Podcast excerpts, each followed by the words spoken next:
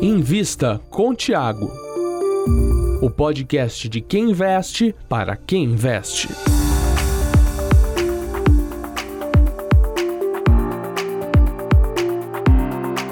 Eu vou falar dos meus melhores investimentos, dos meus piores investimentos também. Eu acredito que todo investidor que está há bastante tempo na renda variável tem histórias boas e histórias não tão boas, e a gente vai abrir aqui todas as minhas melhores e piores histórias da minha carreira toda, não só do período que a gente teve na Suno.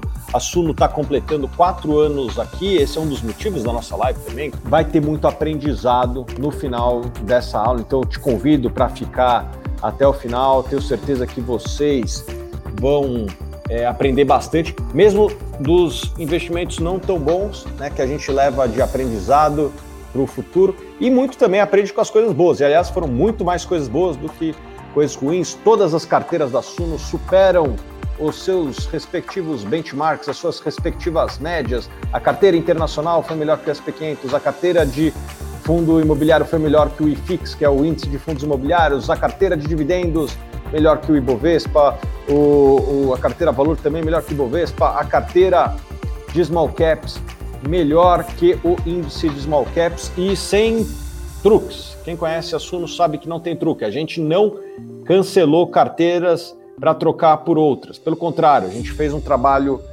de muito, muita dedicação e muita análise desde o princípio para não ter que cancelar a carteira e botar outra no lugar. Então, é, quem acompanha a Suno provavelmente e segue, provavelmente está superando as médias de mercado, mas superar a média de mercado significa que tem coisas boas e muitas vezes também algumas coisinhas não tão boas que jogaram para trás. E é aí disso que a gente vai falar.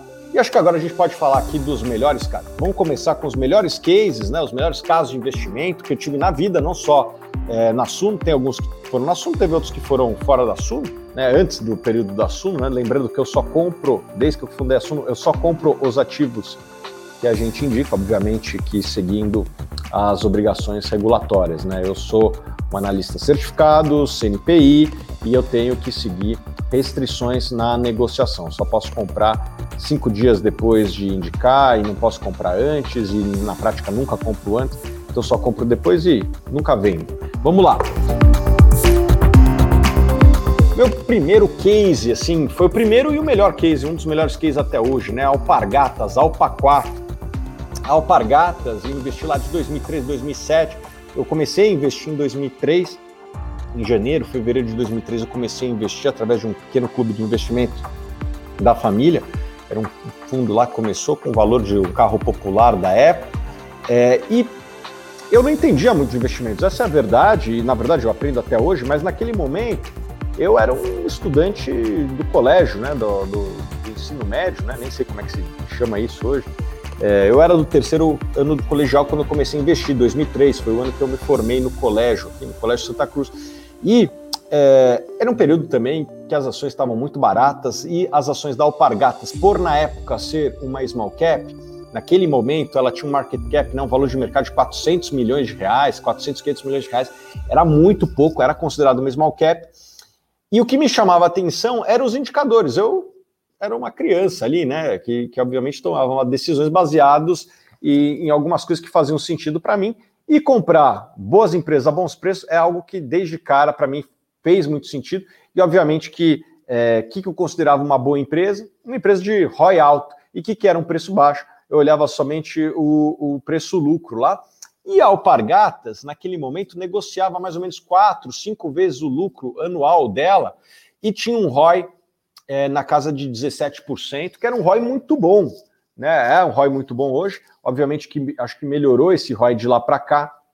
E a empresa é, vinha crescendo. Ela tinha feito um processo de turnaround, né, de reposicionamento da marca Havaianas. É, eu me lembro que quando, quando eu era menino, né, ali na década de 90, eu sou de 85, é, a, a Havaianas, que é o carro-chefe da Alpargatas, era uma marca, vamos dizer assim, popular, né? E, e eles fizeram um reposicionamento muito bem feito, né? Com, com, o, com o Fernando Tigre, que era o CEO da época, fizeram um reposicionamento da marca é, Havaianas e foi muito bem feito. E assim, Havaianas todo mundo usa, né? Antes era aquela marca, vamos dizer assim, bem popular, e depois eles conseguiram refazer um, fazer um reposicionamento e com isso aumentar o preço médio, obviamente, também crescer as marcas. Eu comprei esse processo de, de turnaround, já tinha sido feito, tanto é que a lucratividade da empresa estava crescendo, mas a empresa é, também estava num processo de crescimento, inclusive internacionalização. Então, você conseguia comprar uma empresa que tinha um ROI, que tinha é, crescimento, que estava barato e, é, além de tudo, com uma com caixa muito grande. Né? Eu me lembro que tinha mais ou menos metade do valor de mercado em caixa líquida. Ela tinha mais ou menos, se não me engano, 200 milhões de reais é, em caixa no momento que eu comprei e ela valia 400 milhões de reais. Então, eu comprei, cara, vamos ser bem realistas, porque os números faziam muito sentido. Eu não era um analista ainda certificado e, e experiente, né? Estou até ficando um pouco careca, eu ainda não, não, não cheguei nessa fase, não estava nessa fase. Mas foi seguindo uma, uma lógica muito simples: comprar bons ativos baratos. E a Alpargatas foi um baita investimento, quando a gente pode ver aqui, olha só como é, o papel se valorizou de maneira expressiva. Eu segurei de 2003 a 2007, né, eu comecei a vender as ações da Alpargatas em 2007, por quê? Porque o múltiplo dela tinha expandido bastante, né, se negociava ali mais ou menos a 15 vezes lucro, que na época era um múltiplo muito acima de mercado, e ela também estava tendo dificuldades é, no seu operacional. A empresa tinha feito a implementação do, do SAP, e naquela época as empresas brasileiras fazem implementação e dava muito problema. E a Alpargatas foi um dos casos assim que, que foi uma das empresas que mais sofreu. Então, o que aconteceu? Eu, eu vendi, e de certa forma foi um dos erros que a gente vai falar, acho que a seguir aí. Eu vendi. Né? Por quê? Porque o múltiplo estava muito acima do mercado, é, as receitas estavam indo para baixo por conta desse problema é, do, do SAP. Eu resolvi tirar o, as fichas da mesa com um belo lucro. Aí, olha só, você pode ver como a posição multiplicou ali por 10, 15 vezes lucro. Eu vendi no começo de 2007, meio de 2007 ali, eu vendi minha posição. Né? É, foi, um, foi, um, foi um baita negócio, tá? Olha aí, vocês podem ver que a, que a empresa multiplicou por 10, 15 vezes nesse período. Infelizmente, ela multiplicou por muito mais depois. E, e, esse foi um dos meus arrependimentos, tá? É, ter vendido cedo, mas tudo bem. Né? Eu, eu, me lembro que uma vez eu conversei com um grande investidor, é, que eu não vou citar nomes aqui, mas é um cara bem conhecido, e ele falou: Tiago, quando você vende e sobe, você deveria agradecer, porque quem compra não, não te joga, não te joga zica, né? É, pô, eu não concordo muito, mas é uma visão otimista aí do, desse cenário, e Alpargatas foi um baita foi um baita é, negócio, né? É, eu acho que esse foi um, um, erro também. O meu acerto foi, o, coincidentemente, também um dos erros que eu cometi é, na vida, né? Olha lá, é, Alpargatas, como a gente pode ver num, num, mais para frente, foi uma empresa que continuou se valorizando muito e acho que é, esse foi um dos grandes erros. E pior que eu tive a oportunidade de recomprar ações. Na crise de 2008, quase tudo caiu bastante, inclusive as ações da Alpargatas, e eu cheguei a visitar a empresa que fica aqui no que ficava aqui na, na, na Vila Olímpia. É, tive uma reunião com a RI, eu considerei recomprar as ações lá em 2008, né? Tinha vendido em 2007, veio a crise de 2008 e a ação tinha caído mais 50%. Eu falei, poxa, talvez seja a hora de comprar novamente essa empresa e esse foi o erro. Acho que eu conheci a empresa, é, faltou talvez proatividade de ter é, investido nessa empresa que eu conhecia bastante, empresa com margens altas, com balanço forte, com crescimento é, e um múltiplo que não era tão alto na crise, né? Então, esse foi uma, uma lição aprendida, né? Podia ter recomprado e podia não ter vendido no primeiro momento, mas não se ganha todas é, na vida. Sou muito grato ao Alpargatas. Foi um investimento, foi um dos meus primeiros investimentos. Então, ganhei ali 10, 15 vezes no, no, meu capital inicial, foi, foi algo muito bom. E aí, de certa forma, eu acho que foi o que me motivou a continuar, porque se eu tivesse comprado uma ação e ter perdido 90%, talvez isso tivesse é, me desmotivado, né? Se meu primeiro investimento tivesse sido o AGX, eu acho que talvez eu teria me desmotivado e não continuado, né? Outro investimento bom que eu tive, aliás, vários investimentos aqui começam com vogais, né? Mas isso aí foi mais uma coincidência do que do que qualquer outra coisa.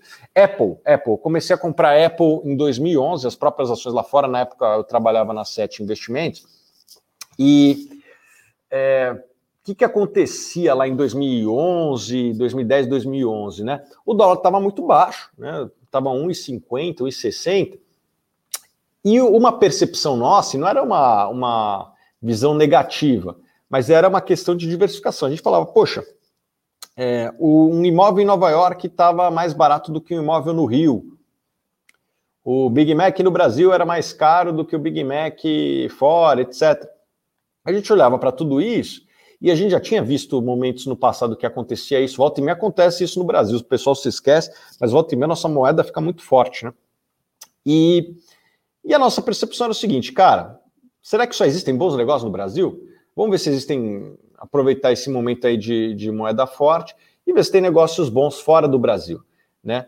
E eu fui estudar os negócios nos Estados Unidos. E eu me deparei, obviamente, com, com empresas, queria empresas lucrativas, queria empresas que cresciam, e me deparei com essa empresa aqui, a Apple, né, lá em 2011. Na época, é, o Steve Jobs, que era o fundador da empresa e o CEO, ainda estava vivo, estava, infelizmente, é, nas últimas ali, né, é, cheio de, de doença, câncer, etc. E, e, e, até por conta disso as ações estavam muito baratas, né? É, a Apple crescia quase 50% ao ano, né? Tava, tava lançando ali, tava lançando não, mas estava nos primeiros momentos lá do iPhone, do, do, do, tablet, do iPad, e as outras linhas de receita também crescendo, como, como computadores e tal. O lucro por ação crescia mais ou menos 50% ao ano. Você tinha uma empresa altamente rentável, margens elevadas, é, uma, uma empresa que não tinha muito é, capital empregado, né? A maior parte do capital de, de, fábricas é feito justamente por empresas terceirizadas como a Foxconn. Então a empresa conseguia crescer gerando caixa, ao contrário de várias startups que a gente vê hoje, né? Que crescem e ainda consomem caixa. É, a, a, a Apple não. A Apple conseguia crescer gerando caixa. E eu via aquilo e falava, poxa, é, o único motivo é o, o, a, a, presença do, do, Steve Jobs, que provavelmente não vai durar para sempre aqui, né? Isso lá mais ou menos agosto de 2011. Falei, poxa, deixa eu estudar a sucessão. E o que eu vi era um corpo de executivos muito competente. Obviamente que o, o Steve Jobs era importante para a empresa, e o argumento que existia na época era: essa empresa sem o Steve Jobs vai é, sumir. E o que a gente via é que era empresa com, com vantagens competitivas em todas as frentes, né? É, consumidores ultra fiéis, marca muito forte, um custo de mudar de plataforma muito alto. Naquela época, as, as plataformas alternativas, diga-se o Android, ainda não eram tão fortes assim, né? Obviamente que hoje é um pouco melhor o Android. Eu entendo que tem a gente aí que usa Android, tem gente que usa iOS, é um pouco meio que nem torcida, né? Tem, tem que nem torcida de futebol, tem gente que prefere um, prefere outro, mas naquela época o, o Android estava é, muito embrionário ainda, se não me engano, um Android de 2009, né? E, e, o que eu vi era uma fidelidade muito grande e até um custo de migrar de plataforma muito alto. E a Apple tinha uma marca muito forte, uma distribuição global com lojas, é, tinha muito mais aplicativos para o seu, seu celular do que as plataformas é, alternativas, a gente via ali uma, uma vantagem relevante muito grande.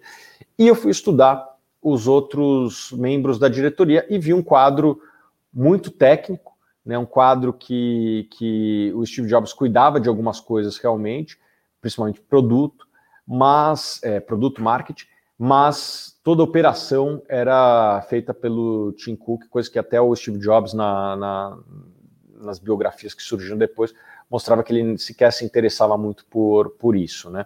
Então a, a Apple tinha um time muito qualificado e a gente acreditava que é, a sucessão ia ser endereçada em algum momento e também os clientes estavam muito satisfeitos e eram muito fiéis.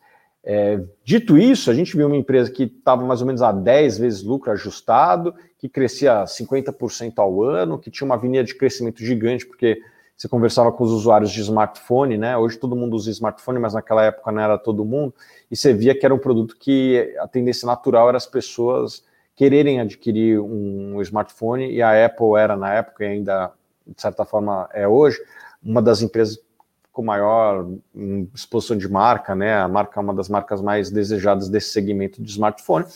E o smartphone poderia continuar crescendo de maneira relevante, e foi o que de fato aconteceu.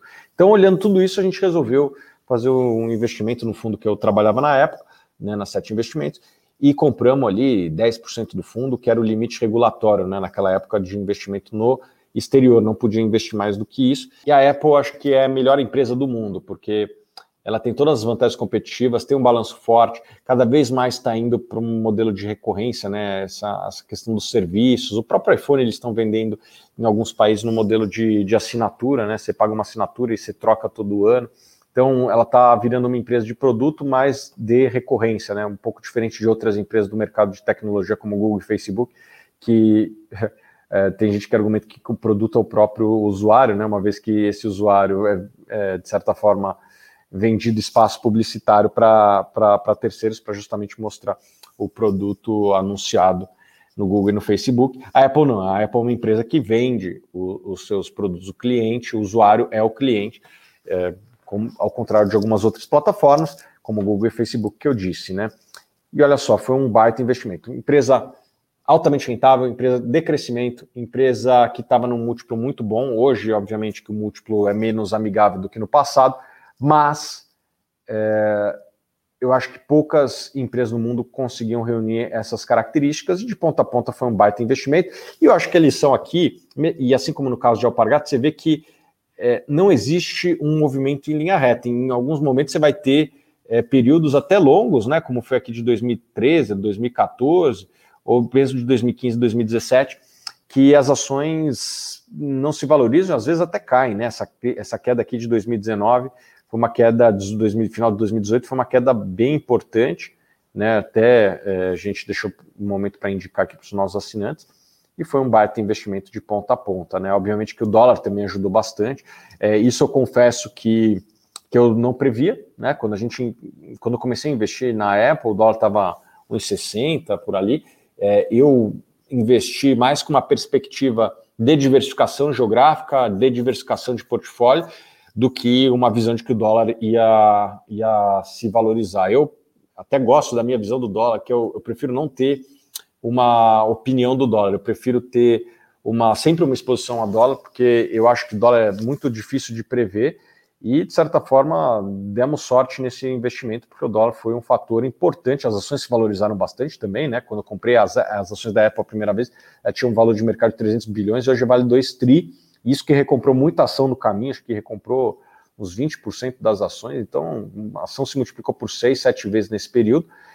E o dólar também ajudou, então foi um case explosivo aí de, de valorização. Foi um dos melhores cases, talvez o melhor case da minha vida, as ações da Apple. É, acho que a lição aprendida é essa, que as boas notícias vêm é, de uma boa administração. Né? Olhar para a gestão e seus sucessores é essencial. Eu acho que assim Comprei, quando eu comprei ações da Apple, tinha unidades de negócio que sequer existiam, né? O próprio é, AirPod, que tem gente que faz estimativas que se fosse uma empresa independente valeria 200 bilhões de dólares. Né? A própria divisão de serviços, que hoje é uma divisão que opera com margens maiores e tem crescimento acima da média.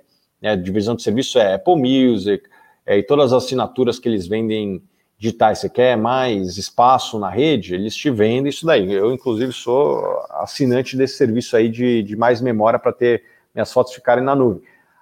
Esse não era um serviço relevante quando a gente começou. Mas quando você tem uma boa administração, os caras tiram a coelho da cartola. Então, acho que essa é uma lição aprendida, né? O, o, quando você investe numa empresa que é muito bem tocada, como é o caso da Apple, a, a gestão ela sempre consegue criar novas receitas e, obviamente, como no, no caso da Apple, é, não só cria receita, cria receita adicionando, adicionando valor para o cliente. Né? O, o, AirPod foi uma grande inovação, agora vem as outras marcas copiando, mas é um negócio que o cliente precisava, queria, né? E tanto é que tem uma demanda gigante. Tem o Apple Watch, tem várias outras receitas que quando a gente comprou, a gente sequer imaginava. Né? É, me lembro, acho que tinha um comercial lá da, da Nike que falava assim, mostrava o vídeo do Ronaldinho Gaúcho, falava assim, é, espere o inesperado. E acho que isso lembra um pouco o, o que você pode esperar de uma boa administração. Espere o inesperado, mas o inesperado positivo. Né? Quando você tem bons gestores trabalhando para você, os caras tiram o coelho da cartola e isso aí cria valor para o acionista, como foi o caso da Apple. Vamos lá para Ezetec, que é outra empresa que começa com uma vogal, né? Aqui no caso a letra E. Eu fiz esse investimento também lá no final de, no começo de 2010, no começo de 2013. Era uma empresa do segmento de construção, acho que umas 15, 20 empresas tinham feito a IPO lá em 2007 e tal. É, era um segmento que é, o crescimento era muito demandado pelos, pelos investidores, esse crescimento vinha de diversificação geográfica, né? Saia de São Paulo, vá construir em Manaus, vá construir no Nordeste, e, e, e também diversificação de faixas de renda. E a Ezetec foi uma empresa que se manteve muito pé no chão, e é, a gente conversava com muitas pessoas envolvidas no segmento, e a nossa percepção foi de que não existia tanto ganho de escala. É, pelo contrário, poderia ter uma deseconomia de escala. O setor de construção ele tem uma série de detalhes, né, do desenvolvimento do produto à construção, que se você não conhece muito bem a sua região e o, e o time que está tocando as obras, você pode ter problemas, né? Problema de estouro de custo, problema até de roubo, problema de você construir um produto que não tem aderência com, com a região. E a Ezetec foi uma empresa que resolveu ficar no mercado de São Paulo e não não diversificar geograficamente e sequer também de renda. Uma empresa de gestão familiar e que na, na minha, na, na, minha análise, naquela época, que era uma análise até um pouco contraintuitiva, eu falava, pô, essa empresa de executivo, os caras têm muito incentivo de curto prazo. E a contabilidade do segmento, né, ela permite que, que tenham desvios que aumentem a lucratividade de curto prazo, mas que prejudiquem a de longo prazo, né, o sistema POC. Até depois, se vocês botarem POC Thiago Reis no Google, talvez vocês encontrem os artigos que eu escrevi para o Infomani na época. E, e eu achava que a empresa familiar tinha um alinhamento, pelo menos, um pouco maior que a média de longo prazo, e vi que esses caras tinham um histórico muito grande de alta lucratividade, tinham as maiores margens, tinha o maior retorno, era a empresa menos alavancada no setor cíclico, acho que isso é importante. Enfim, os caras tinham controle do começo ao fim da obra, é, muito controle, né, tinham comprado uma empresa de software de gestão de, de obra que foi muito importante, não foi um baita diferencial para ela, inclusive o CFO veio dessa empresa, está lá até hoje. E, e, é uma empresa que foi muito assertiva na compra de terrenos. Eles não saíram comprando tudo que vinham pela frente.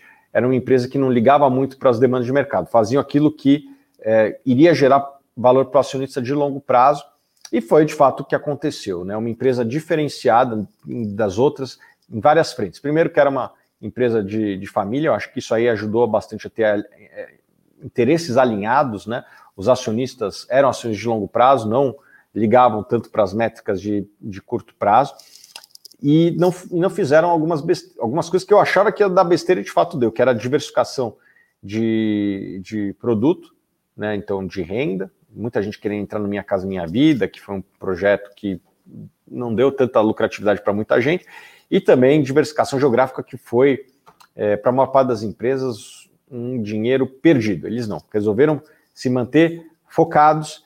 É, e eu lembro que eu fui, vocês podem até jogar na internet aí, vocês vão encontrar. É, fui um dos caras que foi o primeiro, na verdade, eu descobri o EZ Tower ali, se vocês forem ver, né, se não me engano, no terceiro trimestre de 2011, tem um conference call que tem na internet, e eu encontrei isso aqui, conversando com a empresa, né?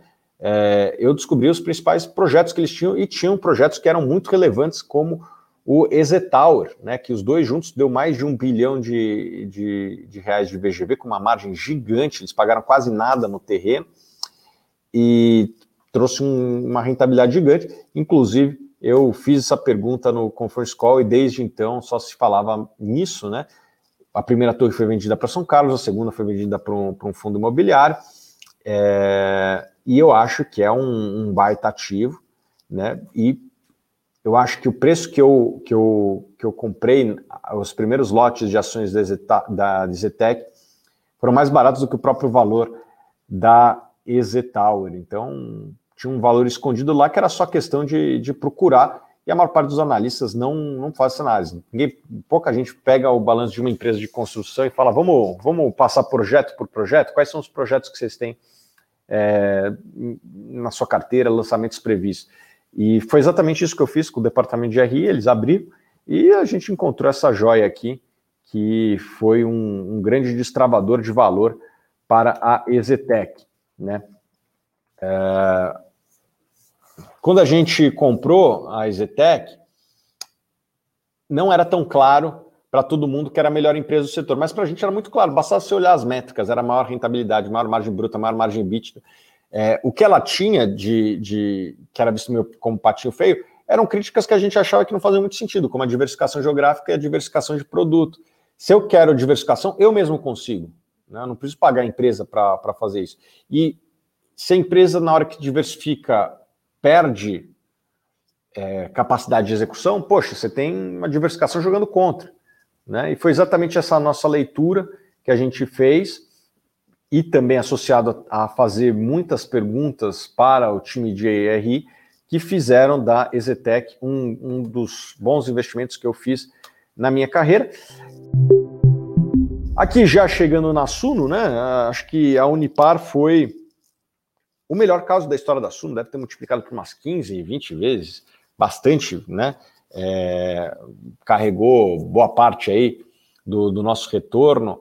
E, e, o que aconteceu com a Unipar, acho que foi um mix de análise e até sorte, tá? Eu acho que a sorte é, ajuda, às vezes a, o azar atrapalha, mas eu vou falar é, primeiro o que eu vi inicialmente na Unipar e depois eu reconheço que, que dei sorte em algumas coisas. Primeiro, cara, ela era uma empresa com que a gente, que, a gente, que chama-se em inglês, né? Good business with bad business. Você tinha um bom negócio com um mau negócio. E a contabilidade da, da Unipar meio que neutralizava o resultado. Mas na hora que você botava uma lupa, você via uma empresa que tinha uma baita geração de caixa, junto com uma empresa que jogava para baixo essa geração de caixa e o lucro ficava meio apagado. Né? Então você tinha. Qual que era o bom negócio? O bom negócio era a Unipar Carbocloro, que inclusive eles tinham comprado o 100% da empresa, eles, era meio a meio, né? A Unipar tinha metade, um sócio americano tinha outra metade, eles tinham recomprado o sócio americano e ficado com 100% da empresa, e tinha um negócio que não era tão bom, que era a Texis. Mas a empresa já tinha demonstrado que não, não ia, que ia descontinuar a sua participação na, na Texis e só ia sobrar o bom negócio. Eu falei, poxa, como que, quanto que valeria esse, esse negócio sozinho aqui? Né?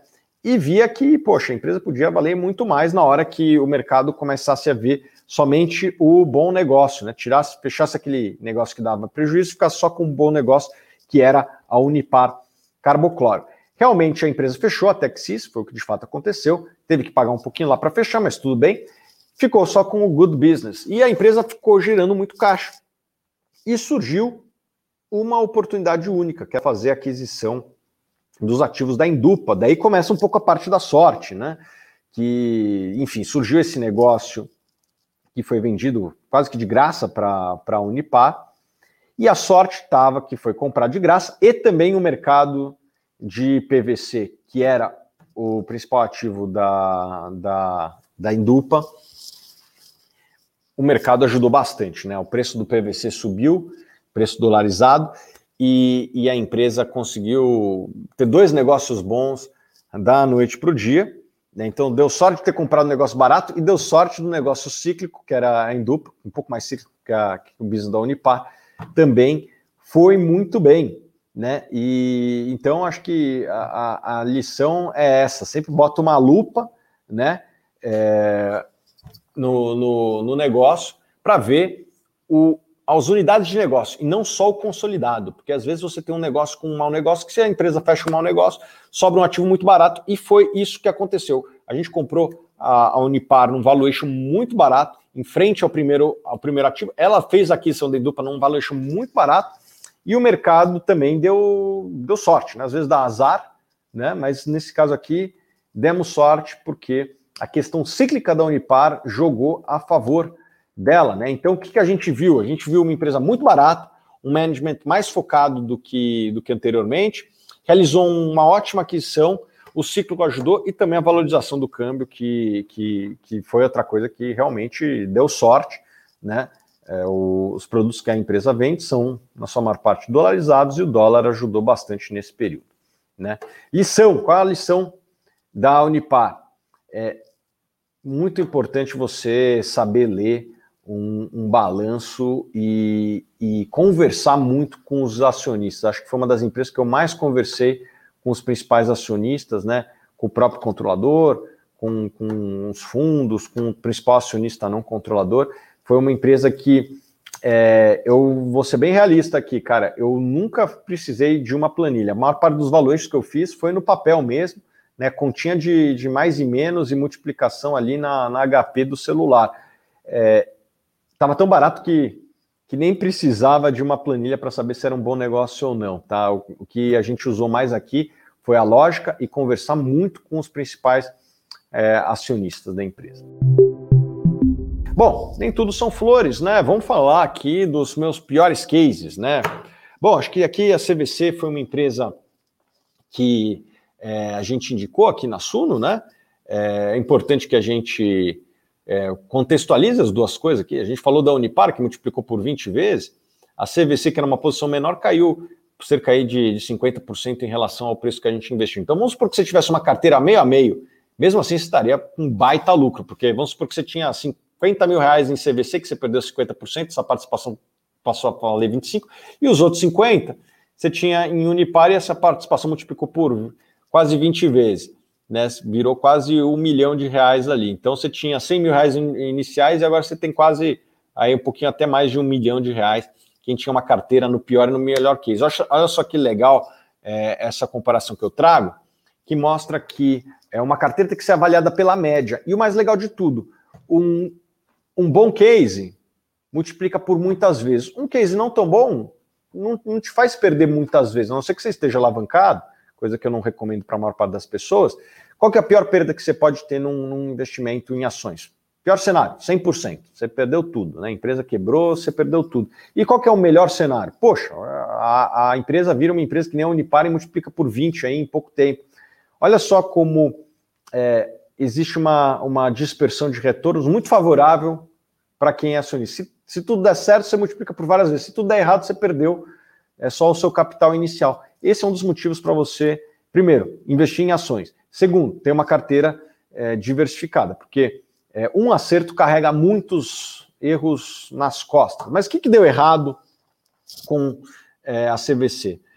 Cara, a gente comprou uma empresa que era lucrativa, tinha vantagens competitivas de marca, de escala, é, mas eu, eu acho que aqui a gente deu um certo azar, porque, poxa, acertou aqui de indicar justamente antes de uma pandemia, e o setor de turismo foi, obviamente, o setor mais impactado. Assim como o dólar ajudou várias das empresas que eu, que eu falei, a pandemia é, jogou contra é, esse setor. Né?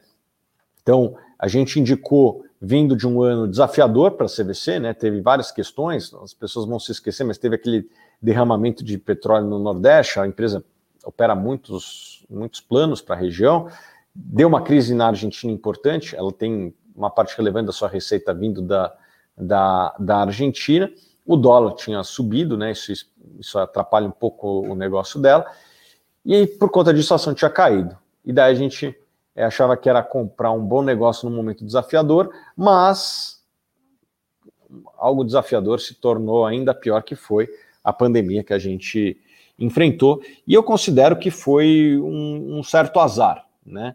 Porque a gente jamais imaginava que pudesse acontecer, né? Um evento que é, o turismo no mundo foi praticamente para zero durante alguns meses e ainda está penando para se recuperar. É, eu acho que foi um evento que, que ninguém imaginava. Então, é, foi um erro? Foi um pouco de azar também, né? É, é, assim como eu acho que é importante a gente reconhecer quando teve sorte, como no caso da, da Apple, da Unipar, que o dólar ajudou, é, o setor pegou um ciclo ali favorável e de certa forma demos sorte, temos que também ser realista quando demos azar. E aqui acho que foi um pouco de azar, né? Olha aqui é, o desempenho das ações, desde a nossa recomendação, chegou a cair 50%. Acho que a primeira lição aprendida, né? Assim, de certa forma, eu, eu, eu já sabia disso. Diversificação é importante, pois eventuais eventos imprevisíveis vão acontecer, vão acontecer nem sempre tudo vai correr, ah, ocorrer como planejado. Vai ter momentos que você vai ter uma crise como essa que foi inesperada, e é importante que você tenha diversificação, porque nesse momento vai ter negócios que vão ir muito mal, e vão ter negócios que, que, que vão te proteger. Né? Eu acho que da, das ações que a gente indicou ano passado, eu posso dizer que teve um terço, um terço, um terço. É, um, um, terço das empresas que se beneficiaram, um terço que, que foram indiferentes e um terço que saíram bastante prejudicadas é, desta, desta situação que a gente viveu. E algumas crises dessas são imprevisíveis. O ideal seria você estar sempre num terço, mas isso é muito difícil. Né? É a segunda lição aprendida é sempre compre a empresa mais competitiva do setor. De certa forma, a gente estava exposto também ao Booking.com, que é uma empresa que vai dar lucro mesmo na situação mais complexa vivida. Né? Eu acho que o Booking é outra indicação nossa do, plano internacional, está na máxima, está muito perto da máxima, mesmo em dólar. E essa é a lição que eu acho que aprendi. Tipo, compre sempre a empresa mais competitiva. A CVC é competitiva, mas o Booking é muito mais. É, essa é uma das empresas que, que não foram tão bem. É, daí teve outros dois cases aí que é, não tiveram uma rentabilidade tão é, ruim assim como foi a CVC, que foi múltiplos Smiles, né?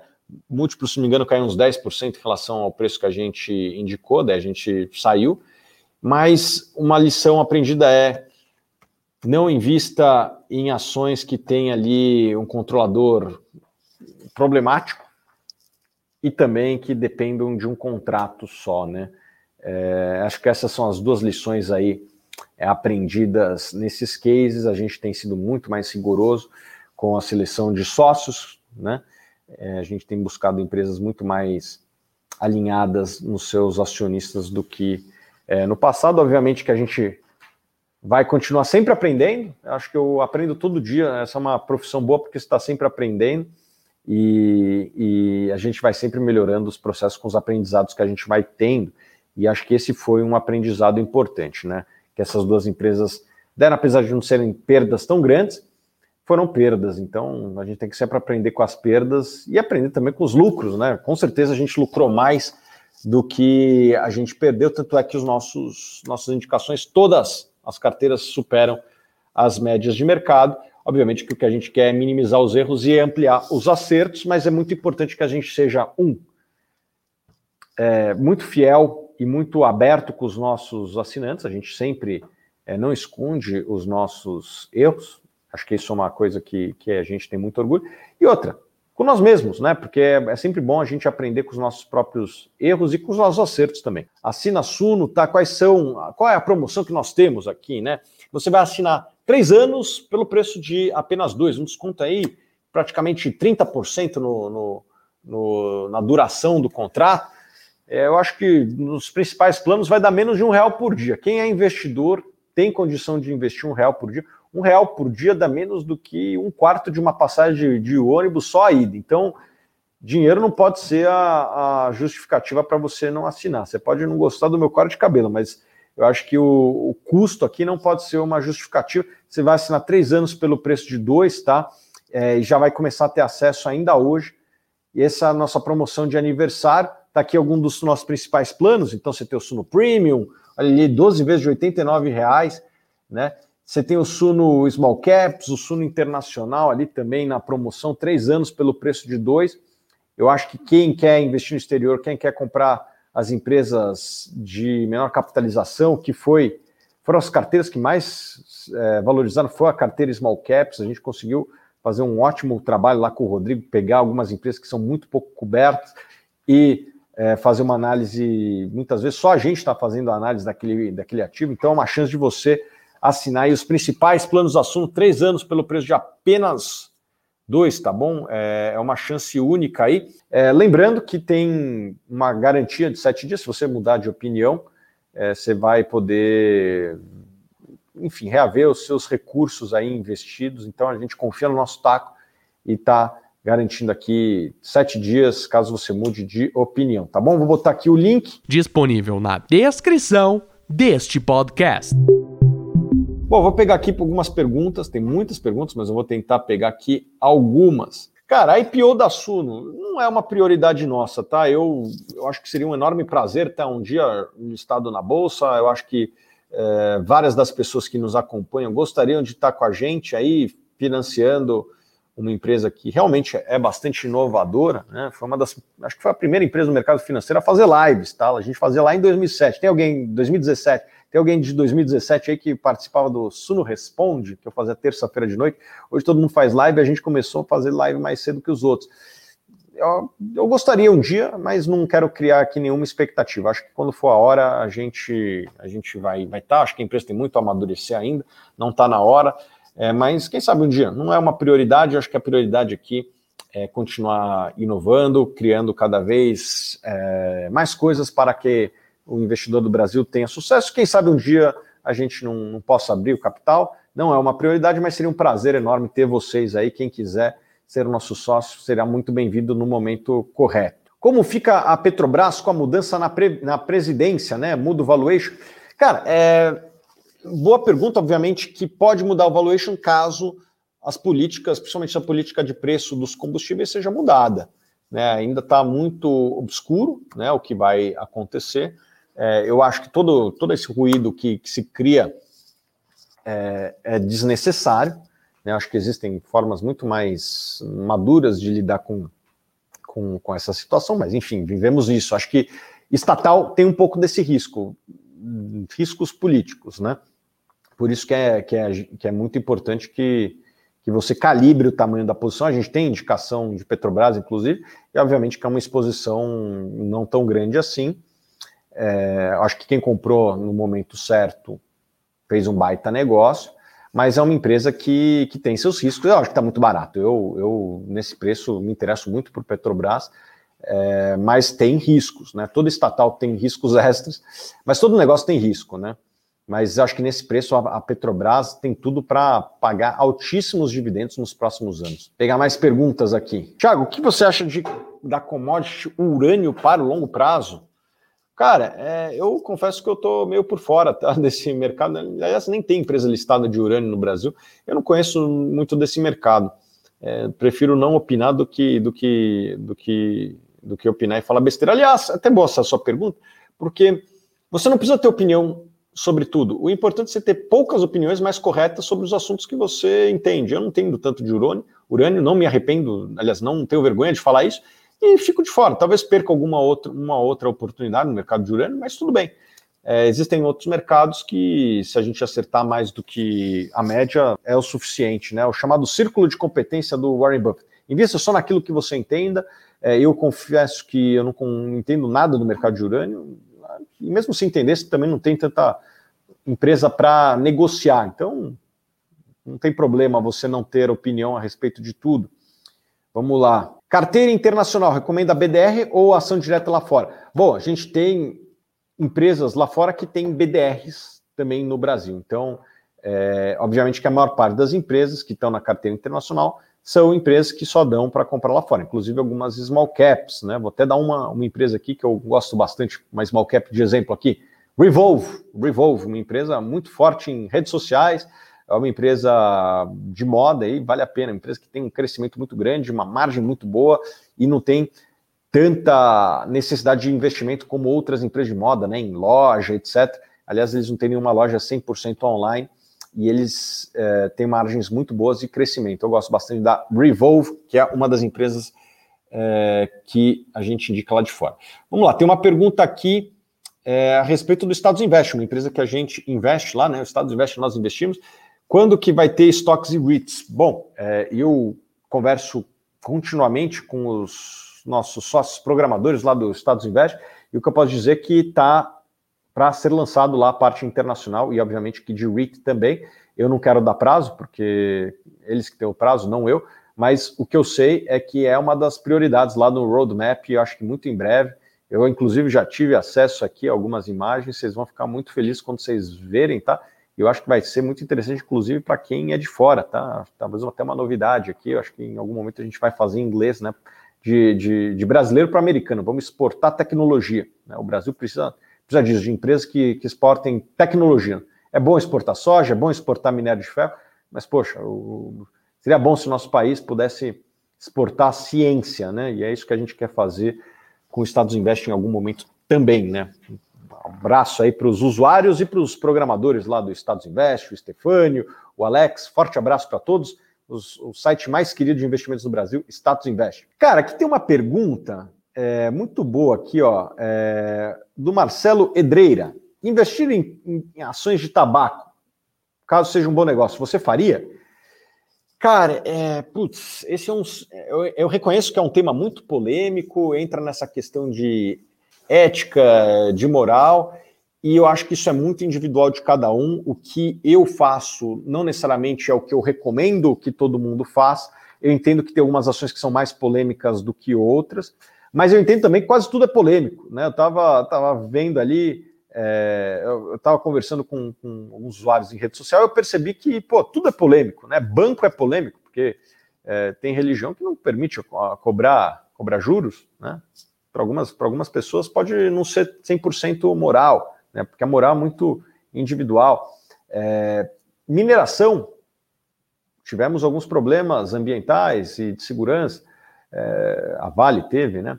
Petrobras, a indústria de petróleo tem sido bastante, vamos dizer assim, questionada nos últimos tempos, nessa né? questão da, da, da, emissão de gás carbônico, etc. Então, é, eu reconheço que é muito difícil de você encontrar consensos do que o que é certo e o que é errado. Na minha opinião, e eu não quero empurrar isso para ninguém, eu vejo o tabaco como uma indústria que as pessoas que querem consumir consomem, quem não quer consumir não consome, é uma questão de livre-arbítrio. Né? É, a maior parte do dano que, que é causado, e acho que isso aí não, não tem muita discussão, é causado para o próprio fumante. Né? Eu entendo que tem uma questão do vício, tem algumas pessoas que se tornam realmente viciadas, mas também entendo que para algumas pessoas é um hobby. Né? Eu, eu, eu, eu leio alguns caras que é, para o Paulo Francis, por exemplo, ele escrevia textos de, de real paixão para o tabaco. Para muita gente é, um, é, um, é uma paixão, cara. Eu não tenho. E se o cara gosta, né? Quem sou eu para julgar? E tem indústrias que causam muito dano e que não tem tanta crítica quanto existe a indústria de tabaco, cara. Assim, vamos, vamos ser realistas.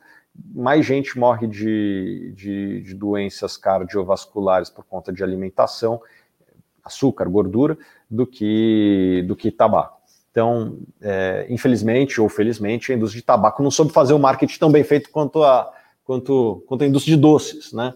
É, doces deveriam ser regulados? Não sei se deveria ter a mesma regulação que tem em tabaco, mas respondendo a sua pergunta, eu não me incomodo, né? Mas eu entendo que tem gente que vai ficar incomodada, então acho que isso aí é uma escolha de cada um. Eu compraria ações de empresa de tabaco, inclusive sou acionista, de outra empresa do, que é indicada no Sul Internacional, de tabaco, paga dividendos. Eu, eu não acho que vai ser uma indústria de baita crescimento, mas é uma indústria que, por incrível que pareça, tem conseguido crescer, principalmente aumentando o preço médio. O preço de, de cigarro tem crescido bem acima da inflação, eles têm conseguido repassar é, preço, e, e, isso aí se transforma em geração de caixa crescente. É uma empresa que são empresas que têm um ambiente competitivo muito amigável, né? não tem novos entrantes, então, as margens são elevadas, a geração de caixa é muito forte, isso aí está entrando para o cliente. Então, eu compraria. E você, compraria? Eu entendo que, que isso é uma questão polêmica, é, você não precisa concordar comigo, se não concordar, basta não comprar. Mas eu compraria. Vou pegar outra pergunta aqui, mais umas duas, três perguntas. Beleza. E pessoal, ó, lembrando que a gente está na promoção, tá?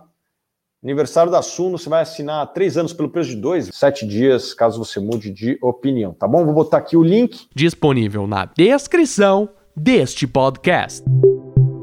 Lista os top três indicadores. Tem aqui uma pergunta que passou batido. Quais são os três indicadores que você mais gosta para analisar ações? Cara, eu acho que sempre você tem que fazer uma análise holística, tá? Não basta você ver um indicador, porque muitas vezes um indicador pode estar comprometido. Mas já que você pediu três, eu vou dar três que eu gosto de, de analisar. Vou pegar três aqui. Um de rentabilidade, um de, de valuation e um de solidez do balanço.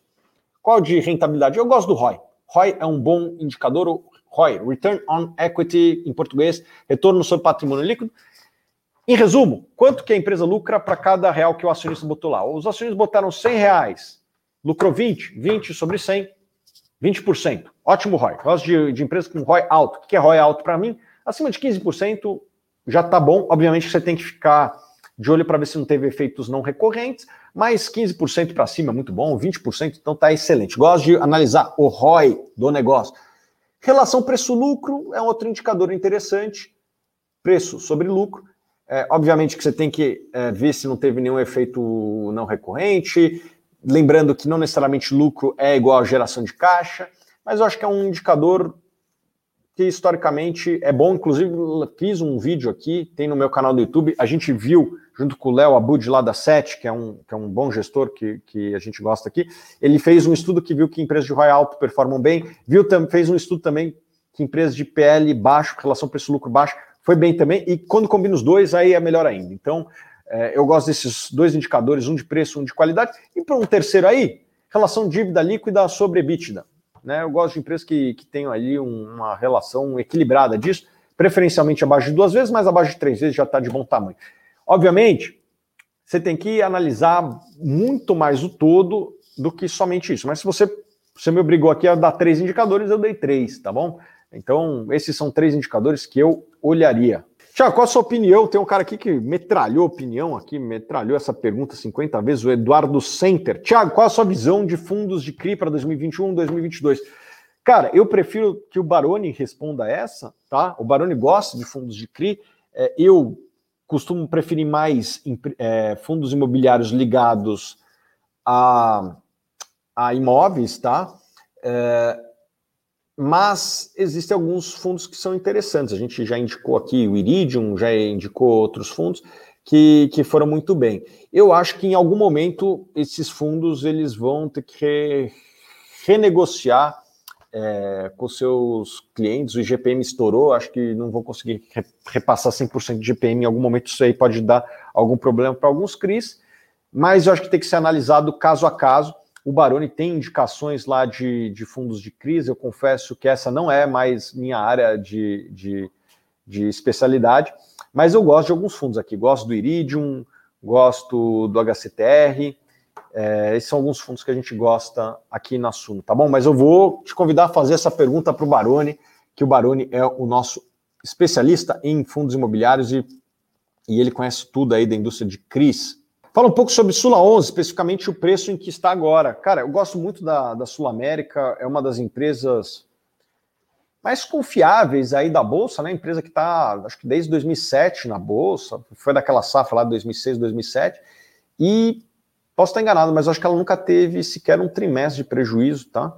Eu sei que nem teve nenhum ano de prejuízo, obviamente que tem anos que tem uma, um lucrinho um pouco maior, um pouquinho menor, mas o que eu gosto da Sul América é que agora ela está focando muito na área de saúde, que é o forte dela, vendeu a unidade de, de automóveis que atrapalhava um pouco a rentabilidade, eu acho que a empresa é, vai continuar muito rentável, uma das empresas mais competitivas do segmento de saúde.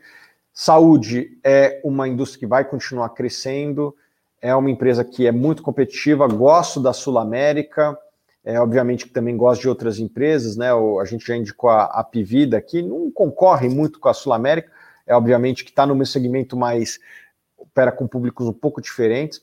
Eu acho que é uma das empresas mais competitivas do segmento de saúde, não é à toa que, que tem aí uma das maiores rentabilidades. É, tem, tem cada vez menos competidores, né? O número de, de planos de saúde tem caído no Brasil, tem concentrado, e a Sul América é uma das empresas que, que eu acho que são vencedoras aí nesse processo de consolidação. Gosto da Sul América, gosto do, do, do, modelo de negócio deles, gosto da, da, administração, é uma das empresas que, que eu aprovo, tá bom? Pessoal, lembrando que estamos aqui com desconto de aniversário da Suno. Se você é assinante ou se você não é assinante, é a sua chance de cair com a gente com um longo prazo aí, três anos está de bom tamanho, né? Disponível na descrição deste podcast.